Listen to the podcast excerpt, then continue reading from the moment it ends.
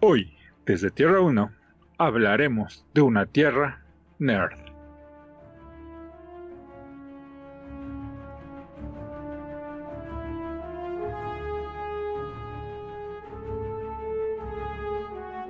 Hola caminantes de Tierras Infinitas, yo soy Gigi y me acompaña Jason. ¿Qué hay caminantes? ¿Cómo han estado en esta quincena? Esto ya no es una cuarentena, esto creo que ya va a durar todo el año y espero que se encuentren bien ustedes y su familia. Yo también espero que todos se estén cuidando y estén bien, que no se hayan hartado, porque creo que mm, la verdad no sé si, o sea, no sé cómo sería si alguien se hartara de esto, porque no es mi caso, pero espero que la estén pasando bien y cool, ¿no? Y pues para hacer, sí, con salud es lo primordial. Y pues para tratar de hacer un poco más ameno su cuarentena, pues les traemos este podcast y pues empecemos con ¿qué has hecho? Pues como ya les platiqué, si han escuchado los podcasts, ya sabrán que pues ya he visto muchísimo anime, puro anime. Ahora soy otaku. Eh, bueno, o sea, antes lo era, pero durante un tiempo lo dejé de lado, pero ahora ya vivo la vida siendo otaku. Día y noche, desayuno, ceno, como anime. Es lo único que hago. Entonces eh, me aventé Haikyuu, como si ya lo habrán escuchado. Luego nos aventamos Kaguya-sama.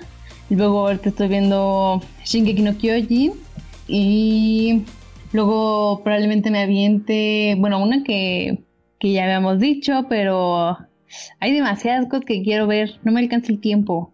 Entonces, lo único que he estado haciendo es eso, ver anime. O sea, aparte de otras cosas, pero dentro de este tema, creo que es la gran mayoría solo ver anime. ¿Tú? O sea, sé que ya no te bañas. Mm, bueno, pues en esta época, ¿quién sale de su casa, no? ¿Para qué bañarse, no? Digo, este, el periquito que tenías ahí, pues que se aguante el olor.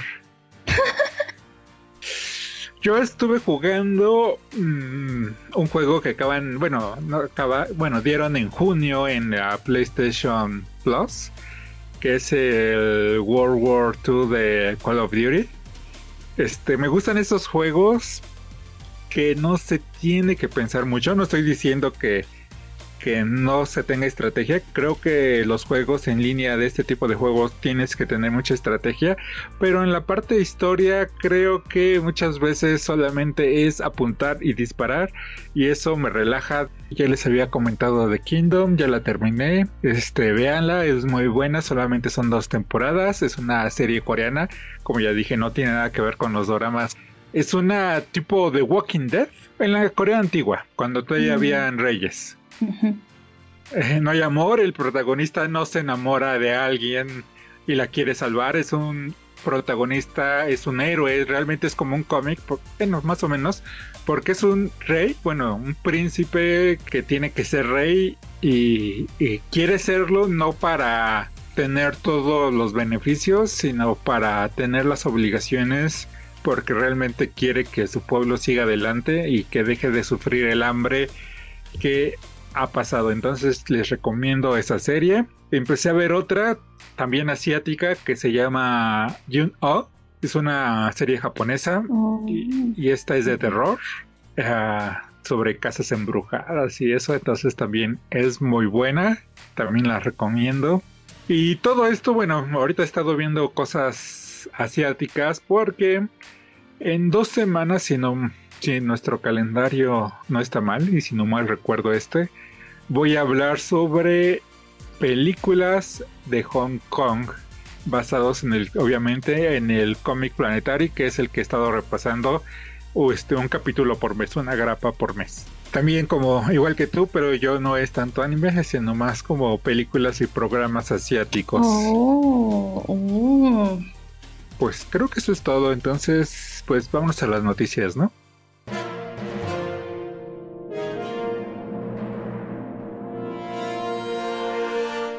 Anthony Mackie, actor que da vida a The Falcon en el UCM, dice que la serie que estará protagonizando junto a Sebastian Stan, Falcon and the Winter Soldier, será como una película de 6 horas. ¿Tú sí crees? ¿Tienes fe que va a ser una película de 6 horas? Quién sabe, quién sabe cómo las vayan a hacer, pero pues al menos ya con eso sabemos que al menos va a tener calidad, ¿no? O podemos esperar eso. Al menos en producción. Ajá, que tengan como la calidad como de una película, ¿no? Pero pues lo de la historia, bueno, quién sabe. ¿Y si la, si la esperas, si la quieres ver o, o solamente tú eres de las que ve las películas del UCM? No, obviamente sí quiero verla. no, así no como que, ¿qué va a pasar? Yo no voy a entender nada de la línea temporal cuando se junten. Me voy a decir, ¿y esos quiénes son, no? no, no, creo que, de hecho, de todas las series que, pues, eh, hasta ahorita eh, tengo entendido que van a salir, creo que esta es la que menos me llama la atención, pero pues tendré que verla. para, para no fallar la UCM. Claro, ¿qué tal que tiene algo muy importante dentro de la línea y yo no lo veo y ya cuando vea la siguiente película voy a decir, ¿qué pasó? Así de, ¿y ahora quién le regaló ese llavero?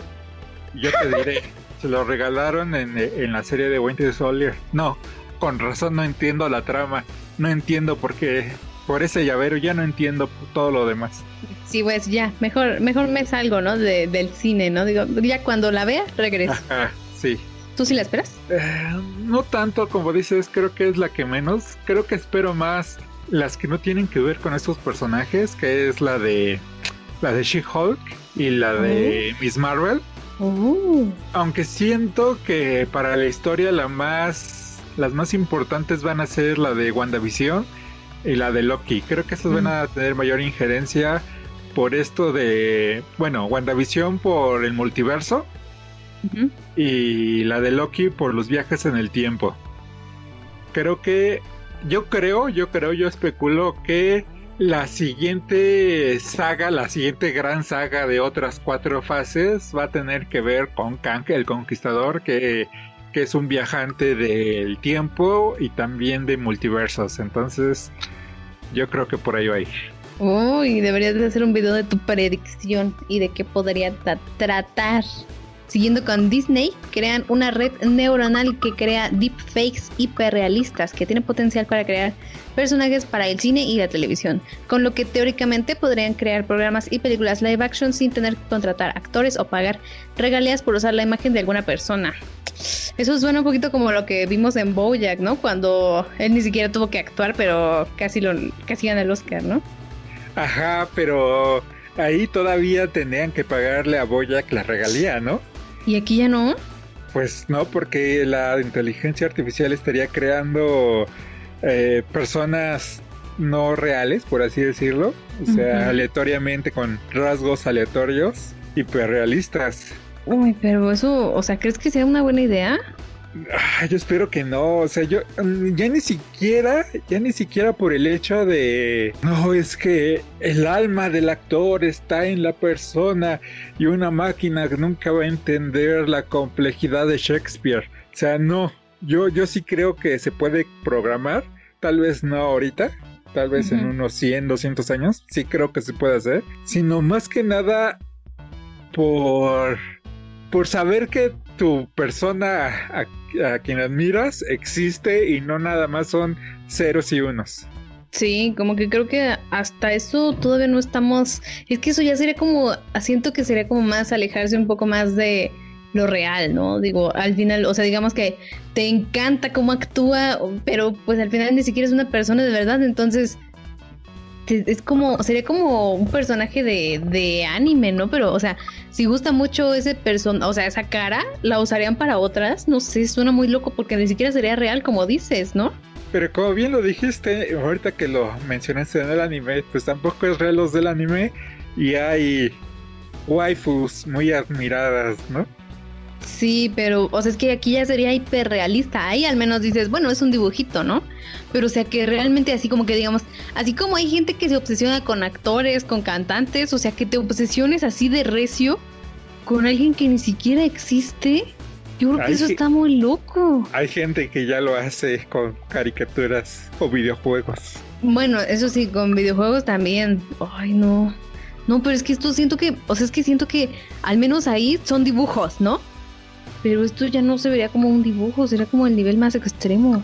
Sí, bueno, tal vez para nosotros este, esté muy mal, tal vez para las generaciones que ni siquiera hayan nacido cuando escuchen este podcast digan, ay, esos ancianos nunca entendieron de qué se trataba esto. ¿Verdad, esposa mía holograma?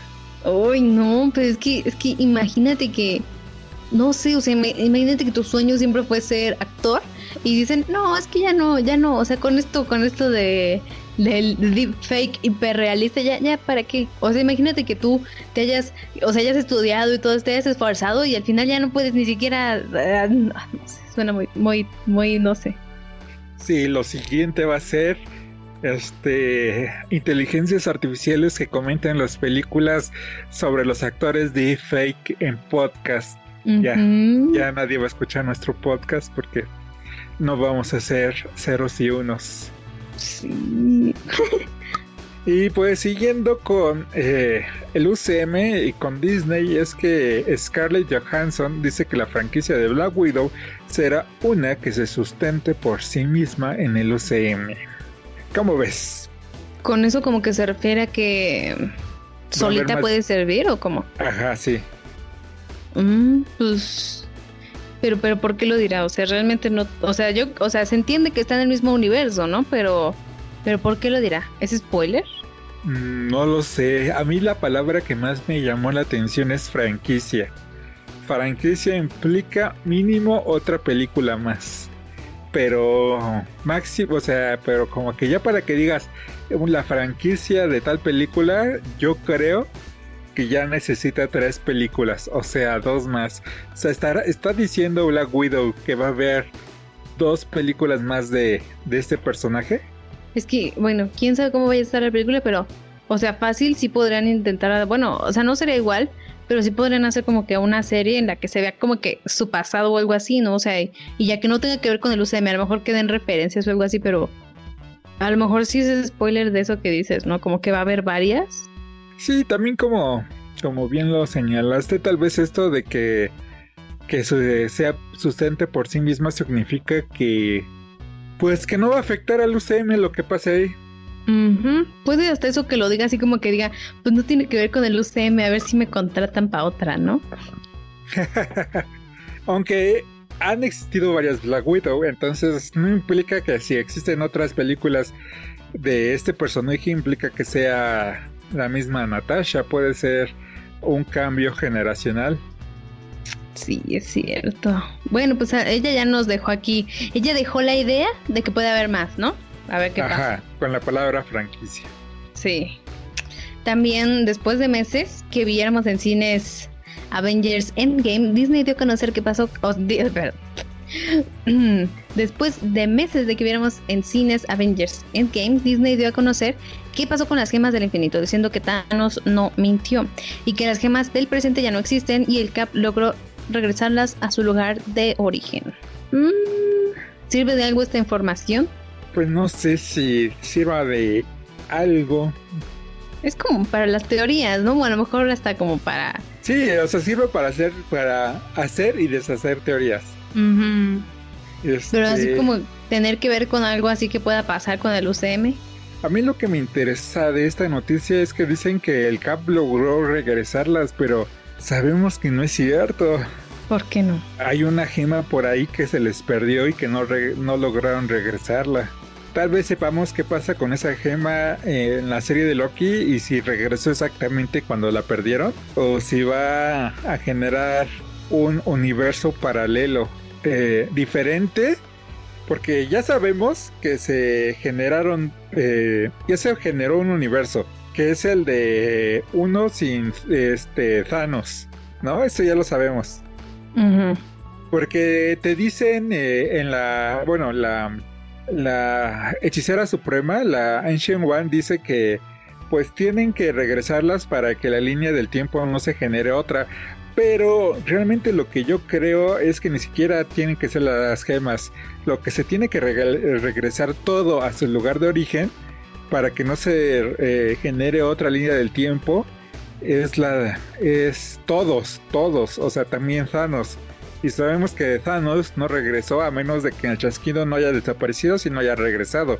Pero sabemos que no regresó porque no puedes ir hacia atrás. O sea, lo dijo Iron Man Entonces, este, ya hay dos líneas del tiempo. La principal, que es la que conocemos, y la de Thanos, o bueno, el universo sin Thanos. Ahora, ¿qué pasa con esta tercera, donde Loki se llevó el tercer acto? Este estaría generando una tercera línea donde hay un otro Thanos. Mm, es que yo creo que con eso van a jugar mucho, bueno, en un futuro y en las series, pero pues sí tienen razón, como que entonces, ¿por qué dirían esto, no? Que regresó todas a su tiempo y todo eso, ¿no? O sea, si al final sabemos que a lo mejor lo dicen justamente como para que los fans no se adelanten como que con teorías y pues den spoiler, ¿no? De lo que viene. Bueno, eh, con tan solo dos temporadas divididas en cuatro partes, Netflix cancela Chilling Adventures of Sabrina la segunda parte de la segunda temporada se espera que salga este 2020, donde los habitantes de Greendale se enfrentarán cara a cara contra los terrores de Eldritch. ¿Cómo ves cancelada? ¿Por qué? ¿Por qué la habrá cancelado? ¿Tú qué crees? ¿Bajos rating? ¿Presión social? ¿Qué, qué crees que habrá pasado? Yo creo que era un mejor show que Riverdale y Riverdale sigue. Ajá, a lo mejor puede tener un poco que ver con el rating. Pero sí era vista, ¿no? Pues según yo sí, pero pues quién sabe. Realmente, mm, la verdad no sé. Creo que al principio sí fue muy bomba, pero actualmente no sé. Yo creo, bueno, haciendo un análisis rápido de estas temporada y media que ya vimos, creo que la primera temporada, especialmente la primera parte, es muy buena. Hay muchas referencias al cine de terror, a obras de terror, a cómics de terror. Hay muchas, eh, muchos de estos. De hecho, hice un video de 100 cosas que aparecieron. O sea, hay demasiadas referencias. Pero ya después, como que dejaron de lado la, parte referencial hacia lo macabro y se empezaron a centrar más en el chico transgénero que hay, eh, en que aparte es, no sé si gay o bisexual, porque anda con otro chico, este, en el feminismo, o sea, que no es tan mal, pero no era como que el target, ¿no? Sí. Porque digo, eh, hay una serie en HBO, no me acuerdo cómo se llama, está protagonizada por Zendaya. Ah, se olvidó el nombre ahorita. Euforia. Euforia, exacto. Esta serie de Euforia es exactamente eso, esos temas los trata, pero, pero desde un inicio se centraron en ellos. Ah, sí. No fue como vamos a hacer una serie de ciencia ficción y luego vamos a meter estas partes. No, o sea, ya en esa serie fueron sobre eso, trazaron esa línea. Y en Sabrina no, en Sabrina trazaron primero esta parte de vamos a hacer un homenaje a todas las series este, series, películas, cómics, todo esto de terror. La primera temporada y para la segunda, ah, ahora vamos a ser eh, políticamente correctos, por así decirlo. Pero de nuevo, no está mal. El problema es cuando lo cambias. Sí, yo creo que muchos de los eh, que la veían al principio y esperaban seguir viendo eso, o sea, después ya cuando sacas estos temas, como que dicen, ahora, ahora, ahora, ¿qué pasó aquí, no? Pues sí, ¿no? Sí, pues yo creo que sí tienes razón por eso de haber perdido como que al menos un poco de rating, ¿no? De las personas que lo veían decían, pues yo, yo para qué quiero estar viendo esto, ¿no? Sí, de hecho hasta como que dejó de tener un poco más de terror y se veían más caricaturas los... Más como una serie B, no sé. Mm. O sea, hasta los monstruos del infierno sí eran más así de, ahí se te ve todo la plaza de maquillaje ahí. Entonces, no sé, creo que hubieran hecho, hubieran seguido por la línea que habían trazado. Es cierto, puede, puede, puede que sea eso, pero quién sabe. Bueno, la verdad yo sí creo que sea eso, pero... La San Diego Comic Con Online tendrá paneles, paneles sobre The Walking Dead, Fear the Walking Dead, The Walking Dead, World Beyond por parte de AMC o AMC. Disney está representando series de Fox como Bob's Burger, Burger, Family Guy, eh, Dunkaville, Next, Hops, Stomp Town y por supuesto Los Simpsons. Por parte de Hulu, Solar Opposites, Hellstrom y Crossing Swords.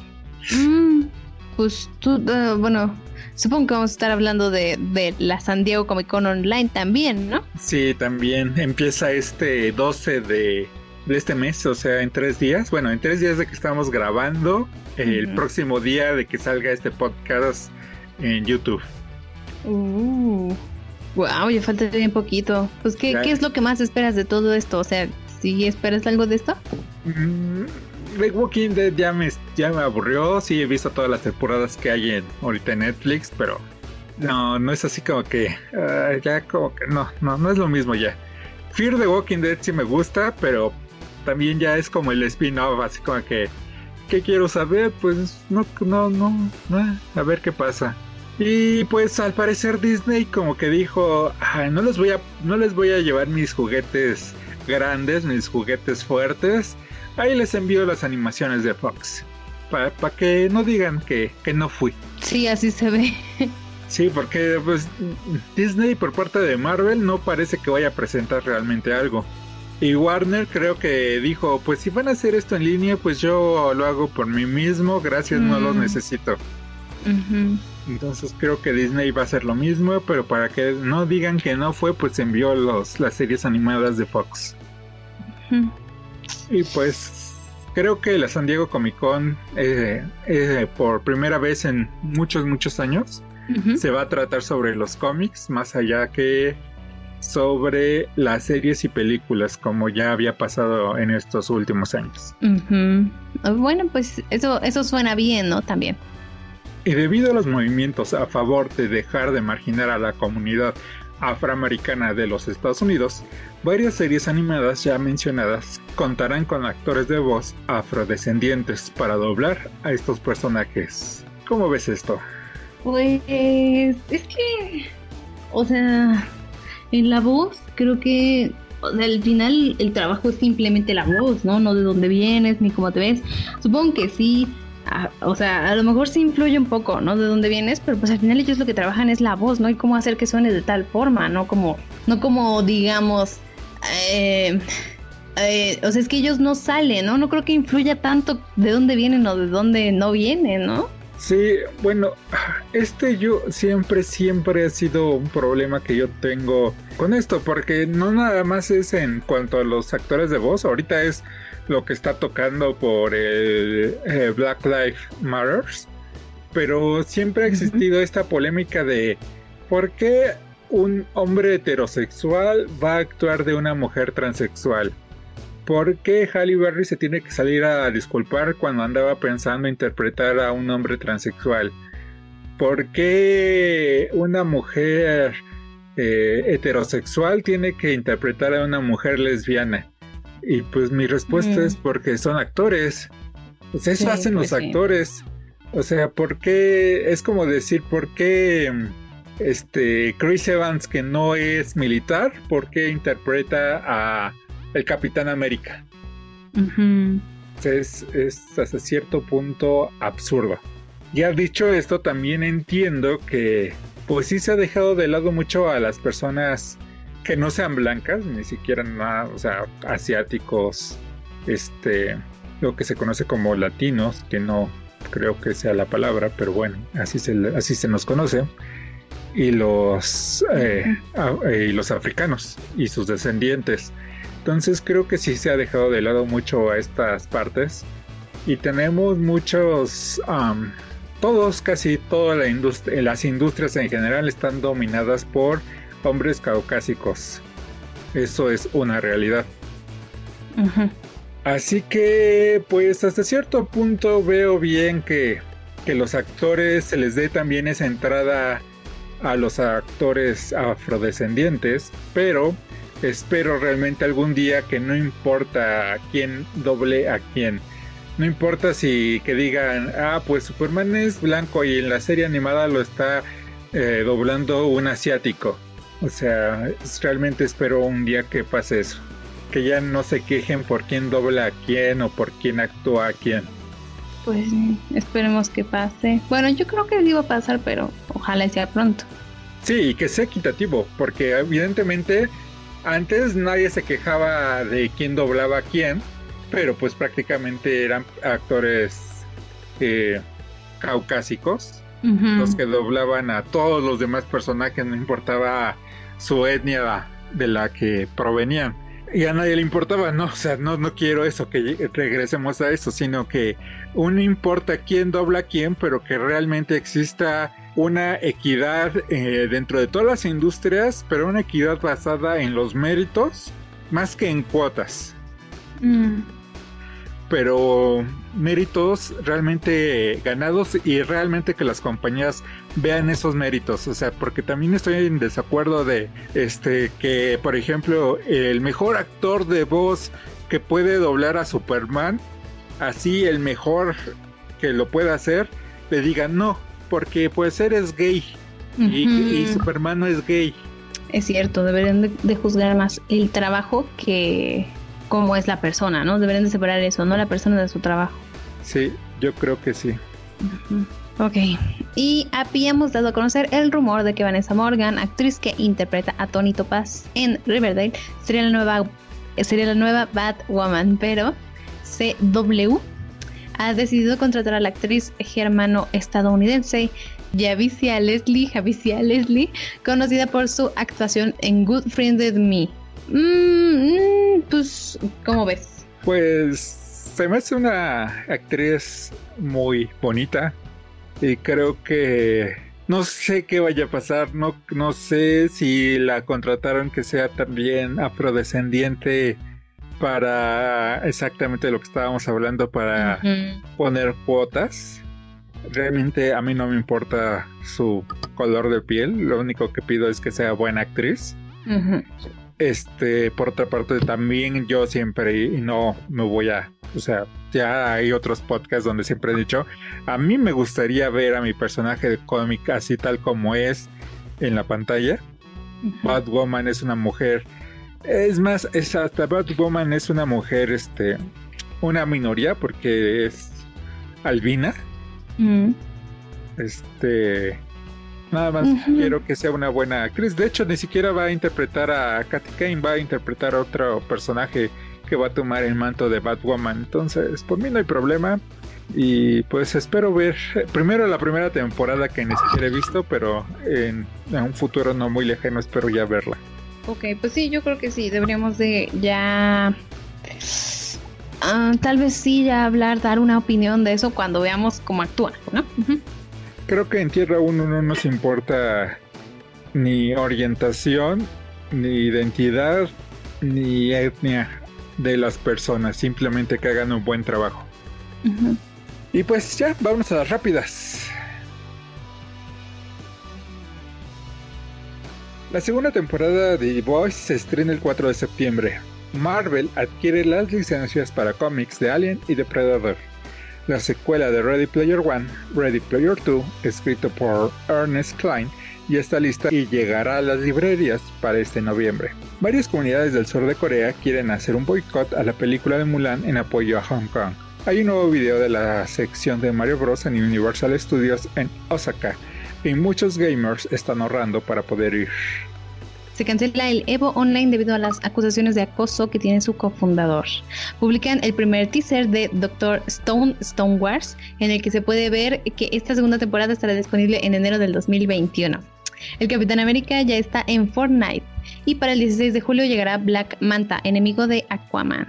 Crunchyroll por fin tiene competencia directa ya que Funimation o Funimation, Funimation estará por llegar a México y a Brasil. Se espera que llegue para otoño y que por fin se cubran todos los animes de las temporadas fuera de Japón. Square Enix revela que el juego para la Nintendo DS, The World Ends With You, tendrá un anime. Esas son las rápidas. ¿Algo que decir? Pues ya que este Steven Spielberg empieza a preparar la segunda película de Ready Player 2, ¿no? O la primera película tal vez, porque mm. se llama. No hay. ¿Tú algo que quieras comentar? Uy, lo de... Creo que más que nada lo de anime, ¿no? Por ejemplo, que Doctor Piedra ya por fin llega en enero del 2021. Y pues lo de Funimation, ¿no? Ah, sí, porque te volviste más otaku ya, ya es lo que más te gusta. Sí, pues a ver qué tal viene esta plataforma, ¿no? Sí, espero que no cobren igual que cobran, eh, igual que no cobran en Crunchyroll. Sí, ¿no? Que no sea como Netflix, ¿no? Que a fuerzas tienes que pagar para poder verlo. Sí, porque ya mi bolsillo no puede aguantar otra plataforma de paga. Andamos igual. Ahí, ahí tú la tendrás que contratar y luego me haremos videollamada apuntando hacia tu televisor para que yo vea. Suena una gran táctica, pero mi bolsillo tampoco la aguanta. Oh, es que Crunchyroll está muy bien, ¿no? Que sea así, que... Sí. Sí, aparte los comerciales que te ponen son de otros animes, entonces no hay problema. Sí, eso sí, pues a ver qué tal se viene también Doctor Piedra, ¿no? Sí, a ver la, esta guerra de, de piedra, a ver si nos quedamos piedra o no. Desayunaste payaso, ¿verdad? Sí. y vámonos con los chismes y rumores. Ya habíamos hablado del rumor de que Warner estaba buscando a Michael Keaton para que saliera en la película de Flash. Ahora se filtra que si no logran llegar a un acuerdo con el actor, estarían buscando que Christian Bale sea el actor que regrese a usar el manto de Batman. ¿A quién preferirías tú? Pues supongo que Christian Bale. Claro que supongo. Es que no he visto las de Michael Keaton. Ah, muy bien. Entonces creo que eso es una muy buena idea para que hablemos en alguno de nuestros temas generales, en nuestros temas principales, en algún podcast subsiguiente. Sí, suena bien. ¿Tú a quién esperas? ¿O quién te gustaría más que fuera? Ah, no se puede los dos. Uh, estaría perrón, pero... No, no puedo decidir. Es que me gustan mucho las películas de Tim Burton. Pero también me gustan las interpretadas por Christian Bale de... Eh, ¿Cómo se llama? De Nolan. De Christopher Nolan. Pues la verdad, quién sabe, te digo, yo no sé, no puedo como que dar una opinión porque no he visto las de Michael Keaton al fin y al cabo, al parecer quieren hacer su Flashpoint, ¿no? Ya, con lo que nos ven, yo creo que lo van a poder llevar, ojalá, ¿no? Al parecer, Satana Satara va a ser el nuevo personaje de DC que tendrá su propia película en solitario. Este rumor además dice que la podremos ver en la siguiente película de Escuadrón Suicida dirigida por James Gunn. Uh, pues a ver, a ver, es que quién sabe, ya no sé ni siquiera cómo está el, todo lo de DC, pero pues igual se espera verlo, ¿no? Ah, no está bien definido, ¿no? Si existe todavía el DCU, si ya no va a existir, si ya van a ser películas por separado e independientes. Yo creo que esta suena como que para aparecer todavía en el DCU, pero creo que lo van a rebotear. Y pues en esta misma del DCU, Jeremy Conrad, a quien le debemos eh, rumores que se vuelven adelantos que se vuelven realidad, ha publicado en CD Mythic que Warner está pensando en crear una película de la Justice League que tendrá como título Rebirth, además de que el director espera que sea J.J. Abrams. Habían dicho primero el rumor que querían a J.J. Abrams para, para Satana. Luego salió a decir que él que no. Ahora está el rumor de que, que pues que no, porque va a ser de este Rebirth.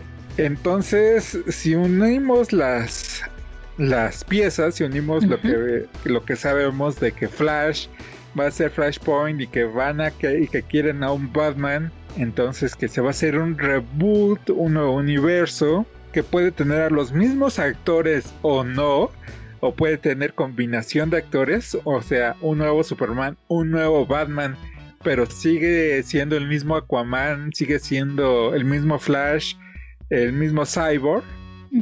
Este. Creo que eh, eso lo veremos con River. Y creo que J. Abrams es un buen director para este tipo de rescates. Ya lo vimos con la primera película de Star Wars. Que no, o sea, no es que sea una obra maestra, pero es una muy buena película de rescate. Creo que es bueno, igual que lo hizo en Star Trek. Eso sí, pues, quién sabe, quién sabe, quién sabe. No, no es como que, o sea, obviamente me emociona, pero no es como que la espere tanto. Quién sabe, quién sabe cómo se va a llevar a dar todo esto. ¿A ti te emociona? Sí, sí me emociona porque una cosa que me gustan de los cómics y que de hecho que me gustan en general y por eso es parte que se llama nuestro canal Tierra 1 es esto de explorar diferentes universos. Que no se queden estancados que no se pongan límites. Creo que esto es una muy buena opción para que cambien de actores si se tiene que cambiar para que exista un nuevo Batman en la continuidad del DCU que ya no sea.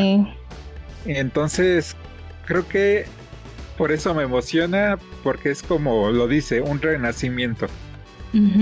Uh, eso sí, sí suena muy, muy perrón. Ok, a finales del milenio pasado, Warren Ellis creó dos equipos para Willstorm Planetary, del cual estás haciendo una revisión grapa por grapa en el canal, que si quieren pues, lo pueden ir a ver. Y de Authority. La editorial fue comprada por DC, por lo que estos personajes pasaron a vivir en el mismo mundo de Batman y Superman. Ahora hay un rumor de que el hombre de acero va a ser el nuevo líder de este equipo autoritario. ¡Oh! ¿Tú cómo ves esto? ¿Tú que, tú que estás haciendo revisión grapa por grapa? Bueno, de la que estoy haciendo es de Planetary, no de Authority, pero de ah, Authority también es una saga que me gusta mucho. Bueno, me gustó mucho cuando la leí porque era todo un puberto. Aquí de, ya sabes, así de, no, sí, los cómics tienen que cambiar, tienen que evolucionar, no siempre pueden ser estos, estos Boy Scouts entonces que, que esté The Authority, ah, porque The Authority este es un equipo que cuando una tierra paralela invadió a su tierra, no solamente como todos los héroes, como hemos visto en DC, que detienen la invasión y ya, ¿no? Es lo que hemos visto en Marvel y DC. Sí. No, aquí The Authority fue al otro universo y les hundió Italia y les dijo, no se vuelvan a meter con nosotros. Oh. Así son los de Authority, por eso son la autoridad. Oh, wow. Cuando yo lo leí, te digo, era un adolescente que, que decía, sí, estos realmente son héroes, no son el, Superman, el Boy Scout. Y entonces, ah, no sé, no sé, digo, es que ya, ya, ya, estaban adelantados a su época, por así decirlo. De hecho, o no sé si lo hizo Warren Ellis de burla, pero hay dos personajes que, se parecen a Superman y Batman. Uno, eh, que es oh. su Superman, se llama Apolo. Este, también igual que Superman obtiene sus poderes de la radiación solar y es igual de fuerte y superpoderoso y veloz y todo. Y el otro se llama Midnighter y, y, es un gran peleador y tiene el poder de eh, calcular tus siguientes movimientos, ¿no? Oh. Pero estos dos héroes en The Authority eran pareja. Uh. Entonces no sé si era un parte irónica del autor. De, pues yo, yo creo que el super, ese Superman y el Batman, pues, pues les gusta el arroz con popote. O, realmente era así de, pues voy a poner una pareja gay como héroes principales en mi obra. Me gustaría pensar en la segunda, pero pues era hace 20 años y no descarto que sea la primera. Es cierto, puede ser, puede ser, pero quién sabe. Sí, no, no sé. Y pues esto de que sea Superman su nuevo líder, pues yo creo que, que si siguen con esta... No, no he leído ya de Authority no he leído esos personajes que, que cuando empezaron a ser parte de, del DC, porque fue así como que allá, o sea, ya ni siquiera son los principales, ya son los terciarios, o sea, ¿para qué los leo? Ni les ponen cariño ya a esta serie. Entonces ya no los leí, entonces no sé qué pase con ellos. Entonces no sé si sigan siendo este equipo badass o, o no. Y si siguen siendo este equipo badass, entonces yo creo que Superman va a llegar a enseñarles que pueden ser unos Boy Scouts, que no todo tiene que ser violento y que pueden ser mejores superhéroes. La verdad es que suena muy muy perrón, pero no, yo no lo sé porque pues yo no los he leído, pero suena muy muy cool eso de que pues pasen a vivir como que en el mismo mundo, ¿no? Sí, eso ya pasaron hace varios 15, 18 años. Wow. Pero ahora de hecho, según yo, si no mal recuerdo, si ¿sí ubicas a Martian Manhunter. Sí. Ah, se me olvidó cómo se llama. Ahí New aparece. Frontier, ¿no? De New Frontier, exacto. Ahí aparece de Martian Manhunter. Entonces sí lo ubicas, ¿no? Sí, sí lo este, Según yo, por un tiempo fue el jefe de Authority. Uh. Aunque de nuevo no lo leí, tal vez ahora sí le dé una oportunidad porque Superman. oh. hay que ver. El próximo año aparecería este, pues este, estas grapas, según el rumor. Oh, pues, pues, pues, pues habrá que ver para poder leer. Y pues ya, pasando al penúltimo rumor, es que hace tiempo Netflix compró los derechos del Millaverse, entre los que se encuentran las historias de Kikas. Ahora, el rumor es que la compañía de streaming quiere hacer un reboot de la franquicia para su plataforma. Si quisieras un reboot, pues yo creo que ahí depende de cómo lo van a hacer, ¿no? Porque digo, al final es una historia muy interesante y pues al final si lo lanzan como reboot puede que, es porque quieren hacer más cosas, ¿no? Pero creo que no tiene tantísimo tiempo las anteriores, ¿no? Como para que ya tan rápido un reboot, ¿no? Sí, no sé. espero que si lo hacen no se tarden como en los anteriores años y luego los personajes ya crezcan y no se vean como que se supone que tiene que verse en el cómic. Sí. Porque es lo que muchos criticaron de la segunda película, que el protagonista, que no me acuerdo cómo se llama, este, pues ya no era el flaquito un tanto enclenque que, que se ve en los cómics y ya, ya estaba todo portachón y casi fisioculturista, ¿no?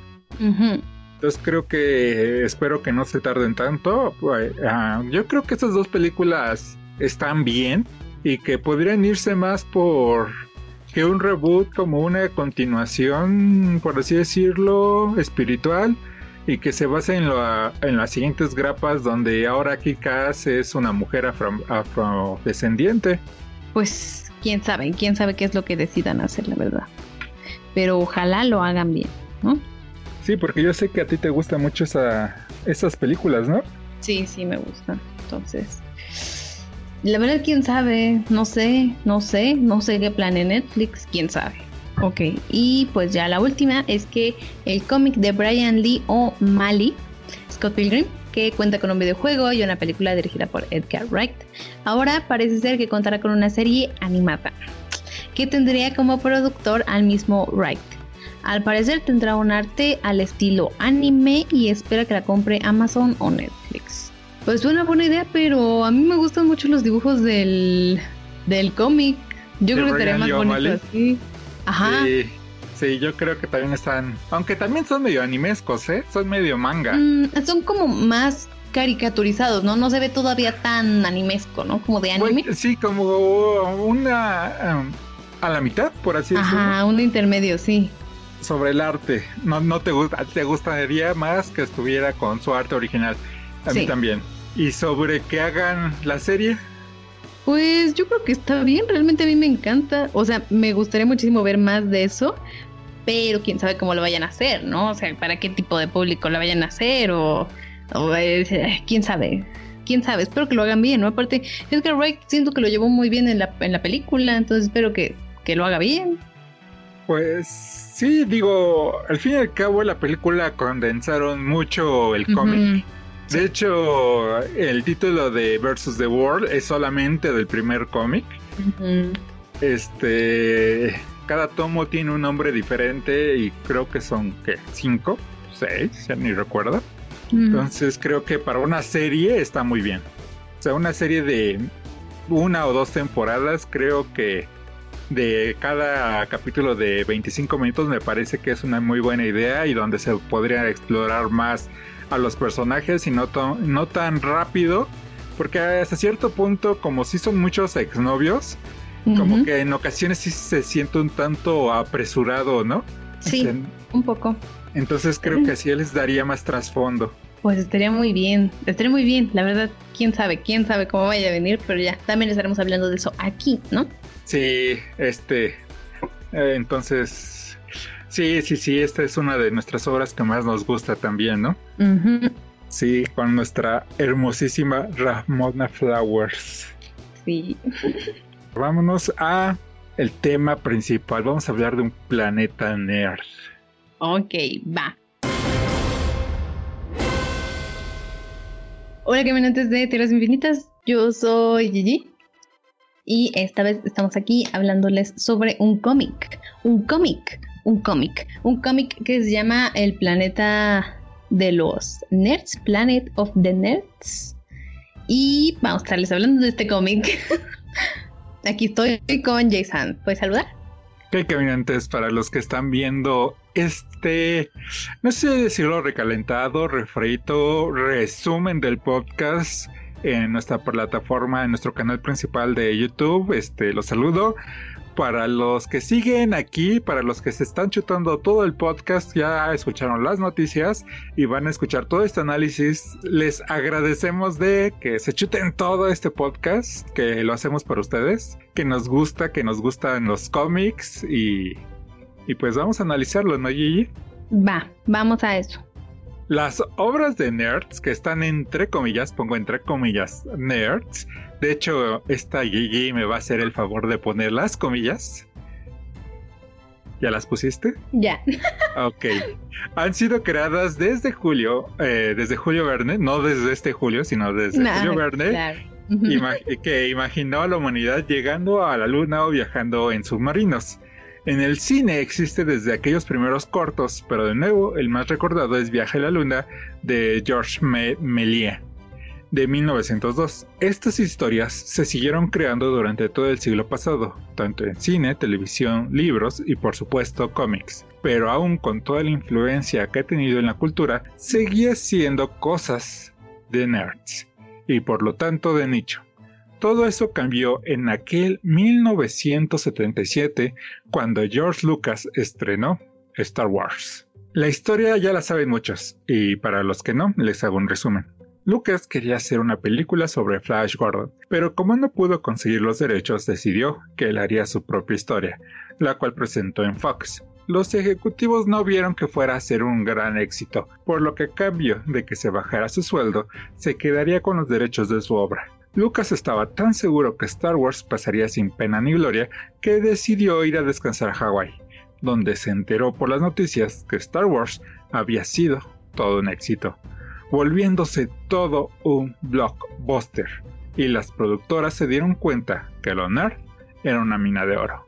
Y desde entonces se crearon películas como Volver al Futuro, Terminator, Alien, Jurassic Park o Matrix. Aunque las películas eran con temática nerd, estos mismos eran retratados como estos adolescentes generalmente sumamente delgados que usan camisa cuadros y gafas de pasta, que siempre llevan consigo una calculadora y cómics, y que por supuesto eran siempre bulleados por el equipo de americano, principalmente por su quarterback, quien era el chico más popular en la escuela, un estereotipo que ha llegado a estos años. Aún así los productores se las arreglaron para crear héroes nerd, pero cool. Marty es cool por andar en patineta y sujetarse de dos autos. Tiene novia, pero es nerd porque se junta con el científico loco del pueblo. Indiana Jones es un antropólogo. Los protagonistas de Parque Jurásico son paleontólogos. Neo es un hacker, y así podría seguir. Estos mismos nerds llegaron a la televisión, como House, Bones, Mentes Criminales y muchas series más protagonizadas por estos nerds. Era innegable que los nerds se estaban apoderando del entretenimiento, pero aún faltaba algo para que el círculo se cerrara. Los cómics y libros nerds aún no estaban dentro de esta ecuación. Aunque se intentó darles cabida en el cine, medio que llega a todo el mundo, no fue hasta el milenio que se volvieron parte de lo mainstream. Iniciando este milenio con Fox, quien decidió darle una oportunidad a uno de los equipos de superhéroes más famosos de los años 80 y 90, los X-Men ya que para ese momento muchos de sus fans son adolescentes que irían al cine a verla, y la película fue un éxito, el cual se afianzó con las entregas de Spider-Man de Sam Raimi y de Batman de Christopher Nolan. Y para el 2008, Marvel Studios nos trajo Iron Man, naciendo el UCM, y desde ese momento los superhéroes se apoderaron de la taquilla. Creo que hasta aquí puedo hacer una pausa para preguntarte ¿qué es lo que piensas sobre toda esta historia nerd? Eh, puede que haya sido como que algo muy arriesgado por parte de George Lucas, así como que decir eh, que tenga éxito, no sé, como que, o sea, tal vez si él tampoco le veía como que fe, o sea, me parece muy loco que haya tenido como que tanto éxito y está muy perrón. Y la verdad es que sí, creo que a pesar de todo, como que a todos sí nos gusta algo que se podría decir que es nerd, pero, o sea, creo que ya lo que no les agrada tanto es como que verse tan otaku, ¿no? Como que ya estén obsesionados con eso, ¿no? Así como aquí en el canal. No, no como tal así, sino que, o sea, a ellos les gusta, pero así como, ay, mira, qué cool, ¿no? O sea, pero ya así como que digas, no, es que ya me aventé todas las del UCM y es que en los cómics o así, ¿no? Eso ya es como que ellos lo que dicen, que tranza, ¿no? Ya cuando te metes más, ¿no? Yo creo que, eh, eh, no sé, me parece un poco feo porque pues al final es un estereotipo, ¿no? Como todos los que molestan a los otakus, es como, o sea, no estoy haciendo nada mal, ¿no? Pero eh, yo creo que todas estas cosas que te vuelan la peluca le gustan a todos y no porque tendría tanto éxito, ¿no? Simplemente es como que algunos se quieren sentir más que los otros, ¿no? Cosa que siempre ha pasado y pues por eso como que es lo que vemos en el cómic, ¿no? Pero eso es spoiler, ¿no? Todavía no vamos ahí. Todavía no vamos ahí. Y pues seguimos con esta historia. En cuanto a los libros, su mayor explosión se dio en el 2001 cuando Warner decidió llevar a la pantalla grande dos sagas llenas de magia, El Señor de los Anillos y Harry Potter. Y aunque han tratado de repetir el éxito de esas dos franquicias, aún no se ha podido alcanzar, al menos no en el cine, ya que Game of Thrones es una serie para TV. Lo anterior modificó las convenciones de cómics, ya que no solo eran sobre la venta e intercambio de estos, o cuáles títulos llegarían a las tiendas, sino que a ellas empezaron a llegar gente que nunca había leído un cómic, pero que había visto estas películas o series, el cosplay dejó de ser de los raritos y se volvió un lugar para ir disfrazado con la familia. Así es como nosotros llegamos al planeta de los nerds. Pero dentro de la historia hay tres personas que saltaron tres décadas. Chad, Steve y Drew. Son tres adolescentes que pertenecen al equipo de americano. Chad, por alguna razón, odia a los nerds, los insulta y golpea, principalmente a Alvin, un chico que le gusta leer cómics y de quien sospecha que está construyendo un arma, por lo que lo sigue junto a sus amigos y termina descubriendo su laboratorio. Pero Alvin no trabaja en una bomba, sino que estaba creando una máquina para criogenizar a la gente y pudieran ser despertados en el futuro. Chad hace lo que siempre hace, golpear, dañando la máquina que empieza a congelarlo a él y a sus compañeros, y no despertarán hasta dentro de 30 años en el futuro. ¡Wow! Está medio loco esta parte. Bueno, este, esta fue la introducción. Ahorita vamos a hablar de los autores. Pero, no sé, ¿cómo ves esto? Estos, estos primeros estereotipos. Mm, casi todo, bueno, al menos la historia sí se basa en eso, ¿no? Como que en el estereotipo, como lo dice creo que este Paul Constant, creo que dice, como que en el prólogo, sí, ¿no? Que dice que eso, que la idea surgió por una entrevista que tuvo y que en vez de que le preguntaran como qué cosas de su trabajo era como que, ¿cómo puede ser tan nerd, no? Y cosas así. es como, o sea, o sea, yo creo que todavía hay gente que piensa que eso es como que un insulto, ¿no? Tal vez, bueno, yo no sé, porque no, no tengo tanta experiencia en la vida, soy muy joven aún, pero no sé, por ejemplo, a ti te llegaron a bolear así diciéndote, eres, eres, eres un nerd o algo así. No, no, pero este, tengo la ventaja de que siempre fui alto, entonces la gente por lo regular no se metía conmigo. Mm, es que, o sea, al menos a mí sí era porque era otaku, pero nada más. O sea, creo que a pesar de toda esta palabra de nerd, siempre ha estado así como que, mm, o sea, como que te hacen, como, lo toman como un insulto, ¿no? Pero ni siquiera lo considero un insulto, es como, pues, ¿qué, no? O sea, siento que a lo mejor lo que podría decirse que yo ubico más como ese insulto es como que te digan otaku, ¿no? Así como que te ven y te patean, pero nada más. Y tampoco nada más. Nada más que te pateen. Tampoco pero tampoco se me hace como que algo malo. Creo que mm, o sea, ahorita en, estas fechas ya no es así, ¿no? O sea, digo, o sea, aparte de todos estos éxitos que se han visto, o sea, creo que ahorita es más notorio con esto de Marvel, ¿no? Que sea tan, tan la bomba, digamos. O sea, si ya sabemos todo lo que nos mencionaste, ¿no? Que viene siendo éxito tras éxito, creo que... no fue hasta Marvel que se comenzaron a conectar, que bueno, o sea, también digo, también de esas se conectaban en el pero aquí es como que cosas que casi, o sea, al principio cuando estaban comenzando era como de un personaje, otro personaje, otro personaje, y luego ya juntas, ¿no? Ya es más épico, ¿no? Pero creo que eh, justamente por esto como que eh, ahorita ya está como que se podría decir que está normalizado que a todos les gusten las cosas frikis, ¿no? Es como, O sea, creo que no tiene nada de malo y a pesar de todo a todos les gusta. O sea, yo creo que ahorita, o sea, yo, yo no sé cómo sea, pero yo supongo o he escuchado un poco que al menos como que las personas cool ya son como que las que ven esto, ¿no? Ya no es como que a los que los a los que volean, ¿no? Pues yo creo, por lo que he visto, ah, se volvió algo extraño. Por ejemplo, bueno, yo viéndolo en los en estas convenciones de cosplayers, donde estos que antes eran los eh, jugadores de americano, por así decirlo, ahora son los que van disfrazados de, por ejemplo, Thor o Superman. y, y, los nerds siguen siendo los que conocen de los cómics y ah. que estos cosplayers super que, que dicen, ¿y tú por qué vienes eh, eh, disfrazado de Superman? ¿Que no ves que tienes panzota? O sea, no estás así como yo. Igual con las chicas, así de, ¿y tú por qué te disfrazas de, de Wonder Woman? O sea, con, con tus muslos de, de tocino, por así decirlo. Entonces creo que el punto es lastimar a los demás. Sí, eso sí.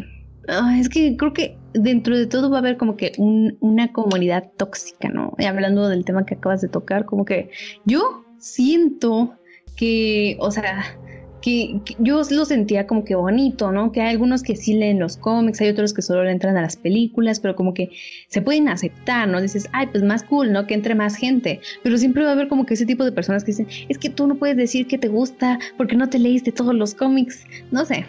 Ajá, eh, también está esa parte tóxica. de, o sea, si estamos por la otra parte tóxica de que tú no te puedes disfrazar, también está la comunidad tóxica de es que solamente tú eres como no, no eres fan de Spider-Man porque solamente has visto las de Tom Holland y ni siquiera él es un buen Spider-Man.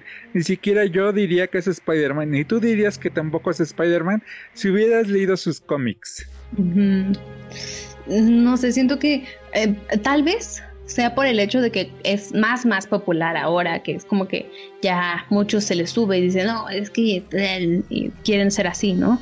Pero pues esa, esa parte fea como que siempre va a estar, ¿no? En un, en un, en, cualquier cosa, ¿no? Sí, siempre va a haber eh, personas que no estén de acuerdo, siempre va a haber quien te esté diciendo, este, bueno, hasta te podremos hacer todo un podcast de esto. Tal vez por eso usamos este para hablar de ello. Eh, de es que tú no eres eh, realmente fan de de Iron Man porque no te compraste esta figura de 20 mil pesos. Y dices, ¿y de dónde vas a querer esa persona 20 mil pesos? O sea, tienes que tener dinero para realmente ser un fan. Sí, eso siempre, eso siempre va a estar, ¿no? En todos lados. Es como que, es que yo soy más fan porque yo tengo más, ¿no? O yo soy más fan porque yo leo más. Yo soy más fan porque mm, es lo único que hago, no tengo vida social, no sé. Ah, eso sí está muy feo, pero, pero eso sí, yo creo que en este cómic como que se basó, bueno, sí, se basó mucho como que en eso, ¿no? En los estereotipos para hacer esto, ¿no? Sí, está muy basado en los estereotipos. Pero antes de continuar, ¿nos podías hablar de sus creadores? Ok, el escritor fue Paul Constant, quien es cofundador de Stiley Review of Books, es un sitio de noticias, reseñas y entrevistas relacionado a los libros, como dice el título, quien ha escrito periodismo y crítica cultural para Seattle Times, New York Observer y BuzzFeed News, que ha trabajado en el negocio relacionado con los libros ya 20 años, dos décadas. También está Alan Robinson, que es eh, dibujante e ilustrador es un ilustrador de cómics chileno que ha estado dibujando cómics profesionalmente durante más de 10 años, trabajando para IDW Publishing o IDW Publishing, Dark Horse y Beyond Reality Media. Títulos como Back to the Future, B-Wars, Star Wars, Terminator y Secret Battles of Genghis Khan. También otro ilustrador es Randy Elliott, que es nativo de Syracuse, Syracuse, eh, ha trabajado profesionalmente en cómics desde 1988 y durante los últimos 30 años ha creado trabajos para editoriales como DC, Wildstorm, Dark Horse, Marvel, Archie y Valiant, trabajando en títulos tan diversos como Dragonlance, Stormwatch, Justice League Europe, Excalibur, Turok, Bionicle y Scooby-Doo. Eh, ya otras personas que también contribuyeron, pero ya como que un poquito menos. Bueno, eh, Felipe Sobreiro eh, fue colorista, él sí, porque también está muy arriba. Es un artista y colorista brasileño que ha trabajado para mm, todos los principales editores de cómics, en los que están Marvel, DC, Image, Dark Horse, IDW, Heavy Metal y otros. El segundo colorista eh, fue Lee Low Fry. Lee Low Ridge es un artista de color que ha trabajado en Marvel, DC, Dark Horse e Image Comics a lo largo de sus 25 años de carrera. Y ya otros artistas que no tuvieron como que tanto que ver, porque más que nada fueron como eh, David Nakayama fue artista de portada, es un ilustrador, artista conceptual y director de arte. Probablemente mejor conocido por sus portadas de Marvel Comics como X-Men, Deadpool, Ant-Man and the Wasp y Rocket Raccoon. También es independiente para Hasbro Upper Deck y Oficial PlayStation Magazine, entre muchos, muchos otros. Como director de arte en Jam City, dirigió los equipos de arte de Marvel Avengers Academy y el nuevo éxito de taquilla en el eh, móvil eh, Harry, Potter, Howard's Mystery y ya el último que estuvo contribuyendo en esta obra fue Rob Steen. Él fue el encargado de los letters, que es eso, las letras. Ajá, las letras. Las letras. Él es ilustrador de Flanimals, la serie de libros infantiles más vendida, escrita por Ricky Gervais y Erf. Sí, creo que es todo. Pues un, un equipo de trabajo muy internacional, ¿no? Sí, bastante. Y ya pasando como que al resumen del cómic, es que tenemos que lo primero que se encuentran, o sea, ya una vez que como que despiertan después de lo que ya habíamos habías comentado, es la convención de cómics de Pasadena, donde los asistentes están disfrazados y quienes creen que ellos también lo están, principalmente Chad quien creen que está interpretando a Biff Tannen de Volver al Futuro o a Johnny Lawrence de Karate Kid por su forma tan agresiva de comportarse, lo que hubieran dejado pasar por creer que es uno de esos cosplayers que no salen de personaje, pero tuvo que decir una palabra homofóbica, la cual no aguantan los ahí presentes, por lo que llaman a la policía. Al lugar llega un equipo SWAT, lo que pareciera que es una respuesta muy exagerada para solo una palabra, pero que representa lo brutal que la policía en varias partes del mundo puede llegar a actuar en algunas situaciones. Situaciones en las que han llegado a matar a los ciudadanos donde se les busca para su ayuda y creo que reciben son golpes, si bien les va. Yo sé que en todo el mundo hay policías que hacen una diferencia, pero es innegable que el poder corrompe. Los protagonistas logran salir de ahí y tratan de buscar un teléfono, así que caminan durante horas y solo logran dar con una estatua que recuerda a los tres chicos que desaparecieron en el 88, que los recuerda a ellos. Así que sus sospechas son disipadas, están en un futuro. También descubren que ahora Alvin es millonario y quieren que les pague por los problemas que les causó, por lo que se dirigen a la compañía para poder verlo, pero no pasan de la recepción, ya que para los guardias ellos solo son unos críos que no tienen nada que ver con el jefe. Así que los desalojan de una manera no tan amable. Sin dinero y sin forma de localizar a sus parientes, deciden dormir bajo un puente. Pero para su buena suerte, son encontrados por Jenny, la exnovia de Steve, quien les da asilo, pero saben que no podrán vivir mucho, mucho tiempo más con ella. Por lo que deciden buscar a Alvin en su casa, donde los está esperando con un equipo de seguridad. Alvin les pide disculpas y les dice que les va a dar mucho dinero a cambio de que se presenten como sujetos de prueba exitosos de su compañía por lo que tendrán que pararse frente a las cámaras para hablar de lo seguro del proceso para criogenizar de la compañía. Pero esto es debido a que hasta el momento Alvin y sus científicos han fallado para descongelar a alguien y no sabe cómo sobrevivieron ellos tres, por lo que las personas que decidan pagar por este proceso morirían al instante o quedarían congelados para siempre, por lo que los protagonistas se unen para detenerlo siendo Chad quien se sacrifica. Hasta aquí llega la historia a grandes rasgos, una historia de un bully y sus amigos de los 80 en la década que acaba de terminar. Una década en la que dos de los protagonistas se sienten como en casa, pero en la que Chad no soporta vivir. Y aquí es donde está lo más interesante de esta obra. Y es que tratar de analizar el porqué del bullying es una tarea que muchos pedagogos, antropólogos, psicólogos, sociólogos han trabajado, por lo que no nos meteremos en ello. Pero lo que sí haremos es analizar las personalidades de los protagonistas. Empecemos por Jenny, quien es una chica que tiene sueños y aspiraciones. Quiere ser periodista, pero a sus 30 solo ha trabajado en una librería, aunque recientemente envía un artículo a un sitio web que le responde que les gustó, por lo que decidirse a vivir a Nueva York para trabajar ahí.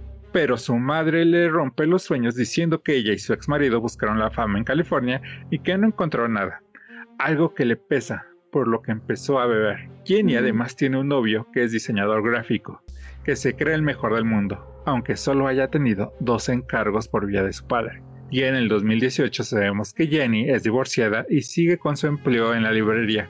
Estuvo un tiempo trabajando como reportera, pero regresó a Pasadena después del 9-11, donde se ha dedicado a sobrevivir, no por falta de dinero, sino por falta de algo que le haga salir de la rutina.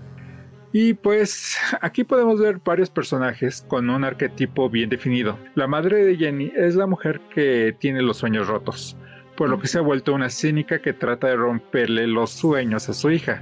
El novio de Jenny es el tipo de persona que se cree que es grande, pero que no se atreve a hacer algo por su cuenta. Se pega a Jenny más por un sueño romántico de lo que podría ser, pero que no se da cuenta que Jenny quiere vivir por sí misma. Y por supuesto, Jenny, quien al igual que su madre ahora también sus sueños han sido rotos, pero que a diferencia de ella no cae en el alcohol en el cinismo, sino que está dispuesta a ayudar a, sus, a su y a sus amigos, y aunque sea por una última vez, recuerda que es reportera. Es la representación de muchos adultos que sus sueños han sido rotos, que solo viven para pagar las cuentas, pero que al igual que Jenny solo tienen que darse cuenta de que sus alas siguen ahí. ¿Cómo viste este personaje de Jenny? Mm, al principio no pensé que fuera a tener como que tanta relevancia, pero mm, creo que el anime está, digo el anime, estoy muy obsesionada con el anime, perdón. el, cómic, creo que el cómic está como que muy no sé, me, me, gustó cómo tocan estos temas de cómo, o sea, porque los podemos ver como que en los años 80 y luego ya en la actualidad y es como, o sea, sí se nota como que un cambio, ¿no? Es como progresista, no sé, me gustó. Bueno, entonces sigamos hablando de ese progreso con Steve, que es el primer novio de Jenny y el menos musculoso de los tres protagonistas, y que está ahí para tratar de que Chad no se le pase la mano. Steve es un hombre homosexual. Un hombre que si se hubiera declarado abiertamente en su tiempo, Chad le hubiera golpeado por rarito, pero que en el 2018 descubrió que las personas no están dispuestas a que se usen palabras y motes homofóbicos, o al menos en California. Ha llegado una época donde hay famosos que se declaran abiertamente LGBT, por lo que se siente cómodo con su sexualidad y puede salir del closet. Steve es un adolescente que percibe diferente a los demás hombres, al menos a los que forman parte del equipo de fútbol, ya que se sabe sensible y empático, por lo que siempre trata de detener a Chad aunque no de una forma directa, ya que sabe que si lo hace, Chad se daría cuenta que es un hombre sensible y se volvería blanco también de las golpizas. Mm, creo que sí, o sea, sí se nota muy bien como, o sea, yo cuando empezó, la verdad no pensaba que fuera a ser homosexual, o sea, no es como que simplemente por cómo se veía o cómo actuaba, era como que dijera, oh, es homosexual, ¿no? Pero, o sea, sí está, o sea, sí se nota que no lo podía decir como justamente por chat, que es como que tan agresivo, ¿no? O sea, que como que juzga casi todo, pero pues ya, ya vamos a hablar de por qué, ¿no? Pero pues no sé tú, bueno, tal vez porque no, no viviste en las décadas pasadas antes del 2000. Ajá.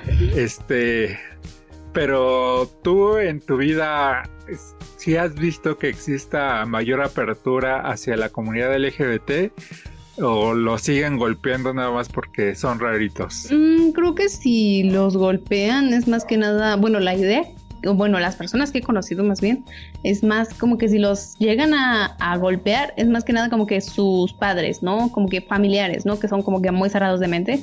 Pero realmente yo no he visto como que sean cerrados así como que simplemente personas que conozcan, así como, como aquí, ¿no? Que, o sea, digamos, en que si lo hubiera dicho cuando fue su época, o sea, lo hubieran maltratado, ¿no? O sea, simplemente así en la escuela o algo así, pero yo lo que he visto, supongo que se debe de dar, obviamente se debe de dar, ¿no? Porque pues al final todos quieren como que hacer más, pero ya veo que es más abierto, porque realmente o yo no he visto como que alguien lo lleguen a, a maltratar solo por ser así, creo que es por otras cosas. La verdad, mm, o sea, no, lo sé, a lo mejor es por el tipo de, de personas que he conocido, pero yo creo que a pesar de todo, se da tal vez con menor medida, ¿no? No tanto, porque sí, sí hay personas que todavía agreden. De hecho, todavía antes me acuerdo que una vez que fuimos al cine, mientras te esperaba que, que fuiste a comprar algo, este, me puse a leer las noticias de Facebook y decía que habían matado a golpes a un hombre homosexual. Pero ese, como ese hombre, como sea, no era de, de tu generación, de la generación mm. de está en la universidad o prepa, o sea, lo que más me, lo que quiero saber es ese punto de vista tuyo de, de tu generación, cómo se comporta con las personas homosexuales. Y yo lo que he visto es que son una generación más abierta. O sea, todavía, como dice, sus padres los golpean. Me imagino que tíos, hermanos mayores, que son de generaciones pasadas, todavía han de ser agresivos. Pero entre los mismos de la generación, siento que son menos, ¿no? Yo, lo he visto así, como que eh, supongo que siempre debe de haber como que alguien que se quiera hacer sentir, que se, que se quiera sentir mejor que los demás por tal o tal cosa, ¿no? Siempre van a buscar como que algo, ¿no? O sea, pero por ese tema como que yo no lo he visto así como, como he visto en algunos programas o algo así, no sé, pláticas o algo así como que era antes, ¿no? Yo siento que eso ha disminuido mucho y creo que cada vez la gente es un poco más de mente abierta, la mayoría al menos, ¿no? Porque supongo que siempre va a haber alguien que no lo acepte, ¿no? Me parece que estuvo bien retratado esta parte, ¿no? De del chico gay que viaja 30 años en el futuro. Y pues vamos con Drew.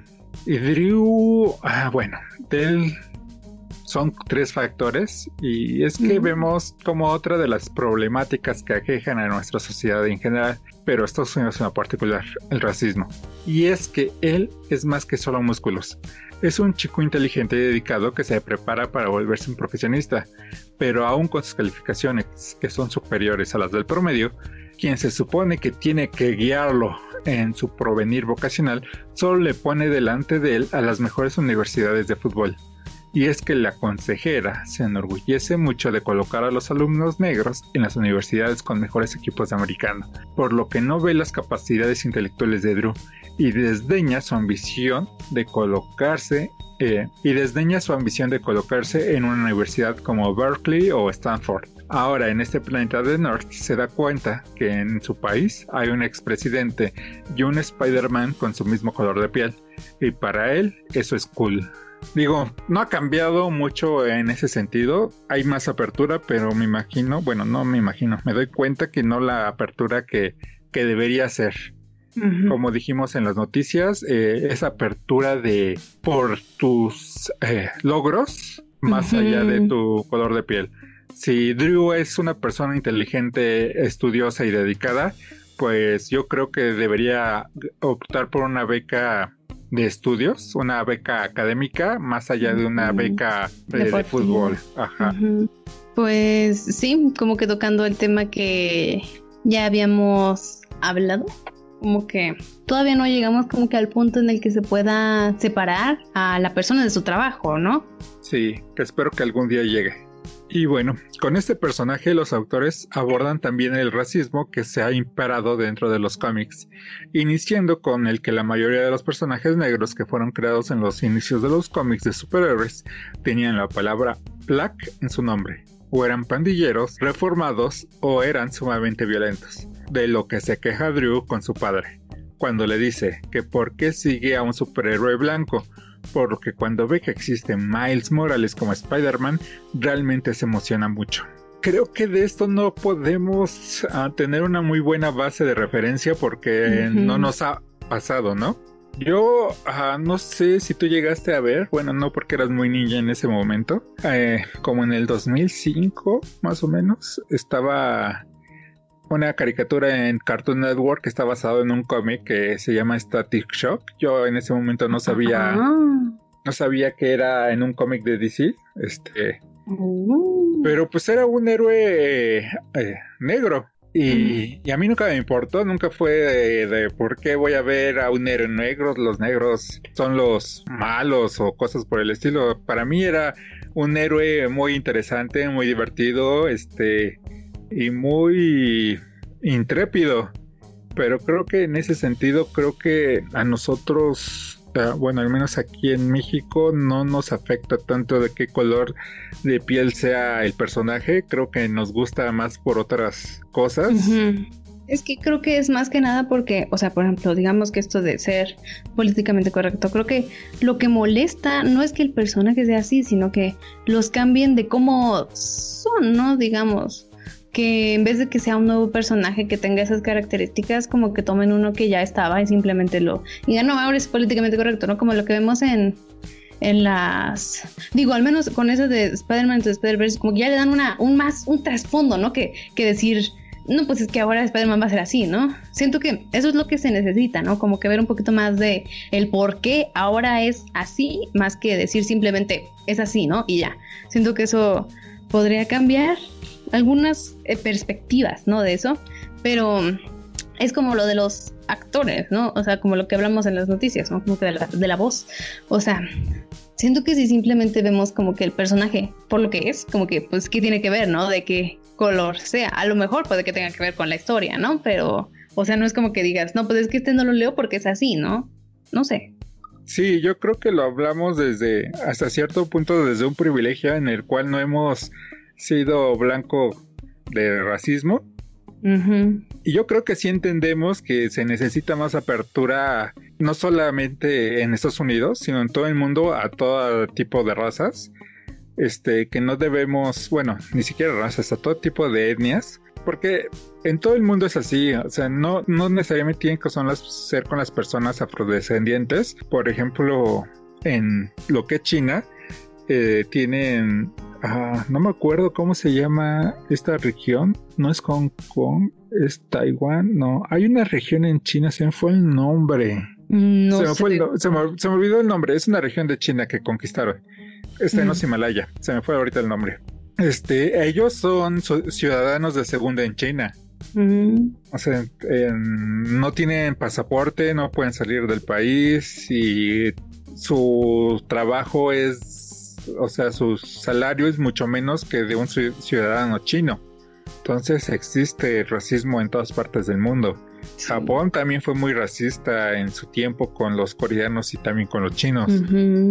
Entonces, en la misma Inglaterra, muchas cosas este, que, decían de los, ah, de los africanos, de los esclavos africanos, antes de que tuvieran esclavos, lo decían de los pelirrojos que eran personas sin alma, que siempre ha existido y evidentemente los pelirrojos son blancos y algunos son mucho más blancos que, que los rubios. Pero también los rubios eh, marginaban a los pelirrojos.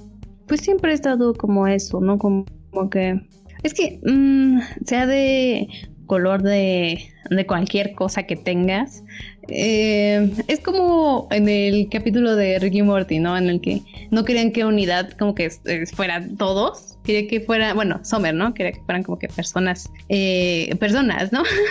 que pues al final, o sea, se pelean por la forma de los pezones. Es como, o sea, siempre va a haber eso, ¿no? Creo que todavía, o sea, es que ¿por qué será? ¿Por qué será? Pero, pero yo creo que siempre va a estar. O sea, sea por una cosa, sea por otra cosa.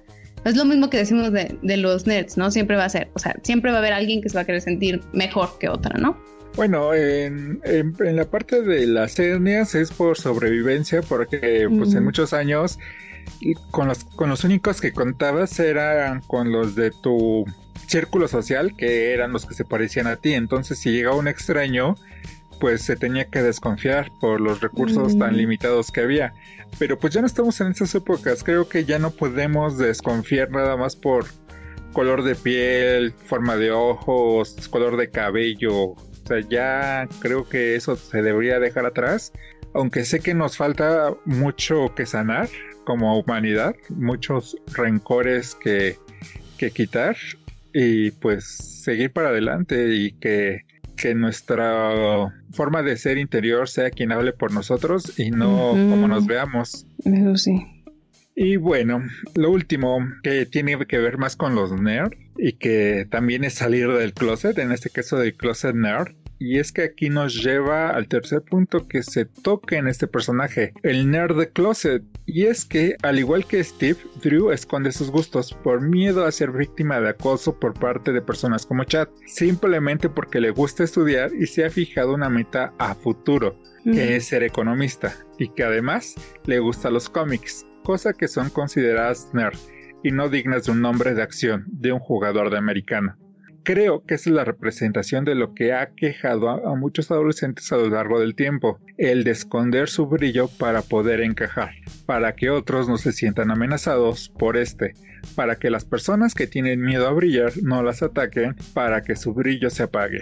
Sí, creo que eso es, bueno, eh, casi, eh, creo que sí toca muchos como que esos temas, ¿no? En sí creo que todo el cómic pues están muy bien, muy bien tocados, ¿no? Sí, es que esta parte me gustó con el personaje de Drew porque, porque cuando eres adolescente lo que quieres es encajar y escondes tus gustos o tu brillo eh, para que las personas no quieran pues destruirlo porque ellos les da miedo brillar o porque simplemente no pueden. Toca muchas cosas este cómic. Y pues seguimos y así es como llegamos al protagonista y al antagonista, los cuales no son planteados como bueno y malo, sino como una especie de yin yang en la que podemos ver sus historias y de cómo va avanzando la historia, los papeles cambian. Hay una mini historia dentro del cómic donde se presenta la historia de Chad que se llama Seven Punches. Y en la que Chad es el bully de la escuela. Su primera reacción es golpear lo que aprendió gracias a la educación que recibió por parte de su padre.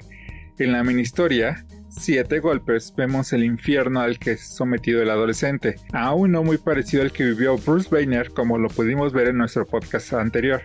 La madre de Chad es una mujer alcohólica, y cuando está en ese estado aterra a un Chad muy niño, por lo que cuando lo llama, él la ignora y sigue jugando a los soldados que derrotan a los nazis. Su padre lo reprende que por qué no acude al llamado de su madre, a lo que él responde que le da miedo, lo que no toma bien el padre y le da una golpiza. Pocos años después su madre muere y su padre le da una golpiza porque se fue a fumar con sus primos. Siendo adolescente recibe una golpiza por llegar ebrio a la casa y luego otra que lo envió al hospital, donde lo amenaza que si lo delata con las autoridades lo golpeará aún peor. Una posterior solo por decirle a su padre que no tomara tanto. Y la última que vemos que recibe es cuando lo regaña por haber golpeado a Alvin en la escuela, ya que podrían haber perdido la posibilidad de que le dieran una beca de fútbol en alguna universidad. Pero es el último golpe que recibe, porque él ahora responde, diciéndole a su padre que ya no es más él el macho alfa. Al igual que Bruce Painter, todo este abuso se acumuló hasta volverlo un monstruo, pero al ser una historia más apegada a la realidad, pues no se volvió súper fuerte, solo lo suficiente para ser el bully de la escuela, que tiene como objetivo principal a Alvin, a quien lo usa como costal de arena, no sabemos si es porque Alvin aún tiene imaginación y le recuerda aquel niño que le tenía miedo a su padre, si es porque es inteligente y tiene delante suyo un futuro al que él nunca podrá acceder, o al menos desde su punto de vista, por ser lo opuesto a él y no soporta las diferencias en los demás. O tal vez sea porque es débil y tiene que desquitar sus frustraciones con alguien, y quién mejor que alguien que no se puede defender. Lo que sí estoy seguro es que le molesta y lo expresa de la única forma que le enseñó su padre, a golpes. Pero desde su punto de vista, Chad no es una persona mala, ya que para él hacer y recibir bullying sirve para forjar el carácter, o eso es lo que le dijo su padre.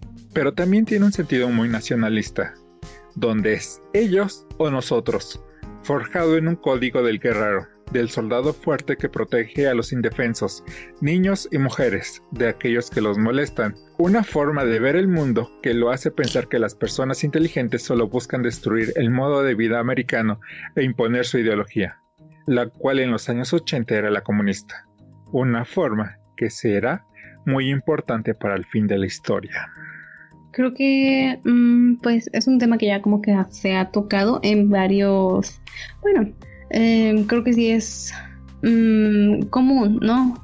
No sé si sea siempre que las personas pues que hacen bullying es obviamente porque pues reciben maltrato, ¿no? Las personas que maltratan a otras personas son porque también recibieron maltrato. Digo, no siempre es el caso, ¿no? Digo, hay personas que reciben maltrato pero no hacen eso. Pero pues aquí podemos ver un poquito más de chat, que pues era como que un personaje muy... Eh, pues el típico estereotipo del bully, ¿no? Pero pues también ah, sufrió, pero pues él, para él, eh, eso sirve para forjar carácter, como dijiste, ¿no? Sí, es lo que le dijo a su padre, ¿no? Que hacer y recibir bullying es para formar carácter. Sí, pasó por una vida muy triste y muy difícil. Este, me imagino que muchas personas habrán pasado por lo mismo y como dices, refleja en esta educación, este, esta forma de golpear, porque no aprendieron de otra forma más que golpes, relacionarse a golpes. Sí. Por otro lado, pues no podemos hablar de en un yin yang sin la contraparte. Y esta es Alvin, quien es un chico que le gusta los cómics, por lo que a la escuela lleva demasiados, diría yo. Tiene un gecko como mascota porque es alérgico a los perros, animal que lleva a la escuela, y le gusta Autumn, a quien pretende declarar su amor, pero antes de que termine de hacerlo, la chica se percata del animalito y se asusta, lo cual fue suficiente pretexto para Chad para que lo golpeara, en su retorcida forma de pensar. En la primer mini historia aprendemos que Alvin es alguien que se esfuerza por alcanzar sus metas, a tal grado que se monta su propio laboratorio para estudiar el estado criogénico. Por lo que sabemos es un genio, pero también es un adolescente que busca cómo tener relaciones con la chica que le gusta. Y su forma de hacerlo es tratar de impresionarla con sus logros. Creo que aquí está el primer error de Alvin. Tus pasiones no las tienes que realizar con el fin de impresionar a los demás. Mm creo que tienes que dedicarte a tus pasiones simplemente porque te gusta y crear lazos con personas que tengan tus mismas pasiones o al menos intereses en común. De otra forma, siento que las relaciones no serían reales. Pero Atom no lo rechaza, por eso. Es más, ni siquiera tiene tiempo para hacerlo, ya que se espanta por el gecko, pero creo que se divierte que lo iba a hacer. Este rechazo Alvin no lo toma bien. Coloca a Atom en el mismo costal que las demás personas a quienes considera inferiores a él. Aquí empezamos a ver que Alvin no es muy diferente que Chad. Y lo único que le hace falta es el poder que le da los músculos a este último, pero que al final terminará encontrando un poder más grande, el dinero. Es muy cierto, como que no son tan diferentes, porque pues... Y tal vez, sí, como dices, no, tal vez Chad por eso como que iba contra Alvin porque lo veía como le recordaba tal vez a él o, también puede ser simplemente sea porque era más débil. Pero pues sí, al final sí se ve que son muy similares, yo ya pues en el futuro, ¿no? Sí, este, sí, yo me imagino y por lo que pudimos ver en las partes del futuro, si Alvin hubiera tenido los músculos del chat en ese, en ese entonces, hubiera sido amigo de Chad y hubieran golpeado a todo el. Porque al fin y al cabo, este. Alvin no es buena persona, o sea, no, no. Hasta podría asegurar, digo, no se ve en el cómic, no se indaga más en la historia, pero solamente quería a Atom por cómo se ve y no por. ¿Quién era? Ajá, por el tipo de mujer que era. Es cierto, son muy, muy similares. Y pues sí, como que cada vez, o sea, tal vez al principio cuando lo comienzas a leer, como que puedes pensar, no, pues es que eh, el pobre Alvin, ¿no? Lo bulean, pero pues tampoco se nota como que sea buena persona, justamente lo que dices, ¿no? Sí, o sea, que tampoco implica que por eso eh, otras personas tengan derecho a bulearlo, o sea, no porque la otra persona también sea un canalla no implica que lo tengan que estar golpeando nada más porque sí, pero como vimos, también creo que el autor está diciendo que esto no se trata de los nerds son los buenos y los de fútbol americano son los malos, como lo quisieron retratar en una serie muy mala de la cual no quiero hablar, que está en Netflix, me imagino que ya algunos sabrán de cuál, de cuál trata, sino de que las personas son buenas o malas dependiendo lo que les gusta y por cómo fueron tratados en su infancia, ¿no? Y pues ya vámonos al final, que, que es el desenlace de la historia, donde nos damos cuenta que a Alvin le interesa más el dinero que realmente alcanzar sus metas de joven, ya que su compañía está a punto de volverse pública, movimiento que fracasaría si se sabe que aún no ha encontrado la forma de descongelar a las personas que ocupen su servicio. por lo que es detenido por los tres compañeros, siendo Chad quien se sacrifica. Yo creo que lo hace porque Alvin es descubierto como neonazi, lo cual desde mi punto de vista no está justificado como las demás acciones de los personajes. No sabemos por qué lo es, ni se da un indicio de que lo fuese antes. Además de que un millonario y líder tecnológico apareciera en una marcha de intolerantes, no hubiera sido descubierto por Jenny haciendo zoom a una foto desde su celular, sino que hubiera estado en primera plana, siendo esto lo que realmente afecta a las acciones de su empresa al volverse pública, pero que está puesto para que Chad pudiera dejar de lado los millones que le ofrecía Alvin para poder detenerlo. Y es que este personaje no entiende de la bolsa o de criogenia, pero sí entiende de los supremacistas blancos, como los malos, y de detenerlos para que no dañen al pueblo estadounidense. Mm. Creo que esto fue la única falla de, de guion que le pude ver. Mm, pues sí, sí, tal vez ese final fue como que muy repentino, ¿no? Ajá. Ajá, ajá, como que lo hicieron muy, muy rápido, ¿no? Sí, así, sí, o sea, no, no, no sale como que de por qué. si hubieran puesto un indicio antes, si hubieran puesto, hubiéramos visto en su cuarto una esvástica o algo, hubiéramos dicho, ah, no, sí. Pero no se vio ese tipo de indicio de que fuera un intolerante. Este. Mm, a lo mejor se podría decir así como que. Bueno, es que tampoco es como que saliera tanto. Como que tomaron otros temas. Una cosita nada más, ¿no? Con, con una cosita que hubieran puesto. Ah, tal vez un diálogo, ¿no? Y ya. Ajá, o tal vez que fuera caminando y que lo rozara a Drew y que le dijera algo ofensivo por su color. Y dices, ah, sí, es un intolerante. Es cierto. Y sí, bueno, yo no lo había notado tanto así como que por eso fue por lo que Chat se sacrificó. Ni siquiera lo había visto así como que se sacrificara. Para mí fue muy rápido. El final fue como, ¿y ahora qué? No sé, creo que tocaron muchos temas muy perrones tal vez bueno, no está mal. ¿A ti te pareció que terminó así como que muy repentino, como dije? Un poco, sí, más que nada por esta parte que te digo que no está justificado lo de mm. Alvin. Y siento que, es eso, que lo pusieron en la foto de intolerante que, que nadie se había dado cuenta hasta que Jenny agarra su celular y le hace tú. Creo que eso se me hace muy conveniente para la trama. O sea, creo que si Steve Jobs bueno, porque de hecho Alvin, en su forma de vestir está muy basada en Steve Jobs con los cuellos de tortuga negro. Creo que, pero pues ya Steve Jobs no puede, pero si Bill Gates apareciera en una marcha de supremacistas nazis, creo que estaría en primera plana. Sí, yo también creo. Y si puedes verlo en un zoom en tu celular, las personas que están tomando fotos lo hubieran visto desde antes lo hubieran visto. bueno, es que, es que sí, eso se vio así como que.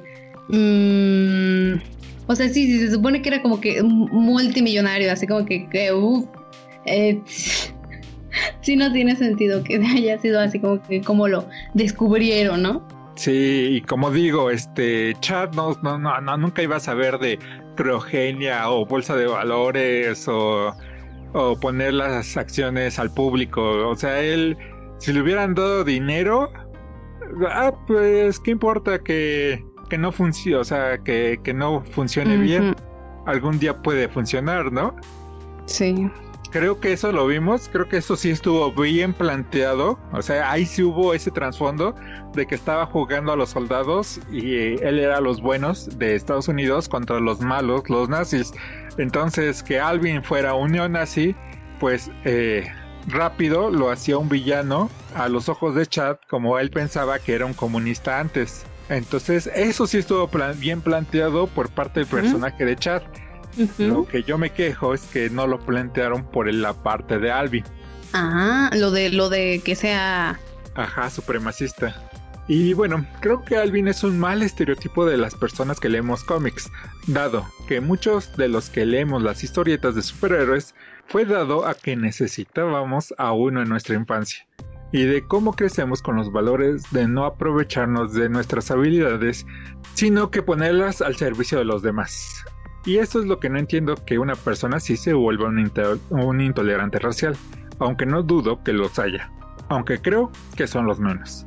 Y es que al fin los autores le dan la razón a Chad, Los nerds son los malos y ambiciosos a los que hay que parar, volviéndolo a él un héroe. Pero a quien realmente tendríamos que alumbrar eh, con nuestros reflectores es al tipo de nerd como Drew, no por balancear el estado físico con el intelectual, lo cual no está mal, ya saben, por salud, sino por poner sus habilidades al servicio de los demás. Es cierto. Sí, como que tal vez fue justamente como se quiso basar tanto en esos estereotipos que quiso mostrar, como que, eh, mm, o sea, no, o sea, Chad al final estuvo bien, aunque estuvo, mal, o sea, aunque estaba, era, era, estaba mal, y así como que Alvin al principio parecía que estaba bien, pero estuvo mal, y pues realmente como que los que debían como que llevarse, eh, como dices, ¿no? Como que atención, fueron los otros personajes que al final como que, pues sí mostraron como que algo mejor, ¿no? Sí, yo me refiero a Drew porque eh, la historia está basada en Nerds. Entonces, si vamos a hablar de Nerds, creo que el mejor la mejor representación no es Alvin, es Drew. Pero como bien dices, también es un buen ejemplo este Steve.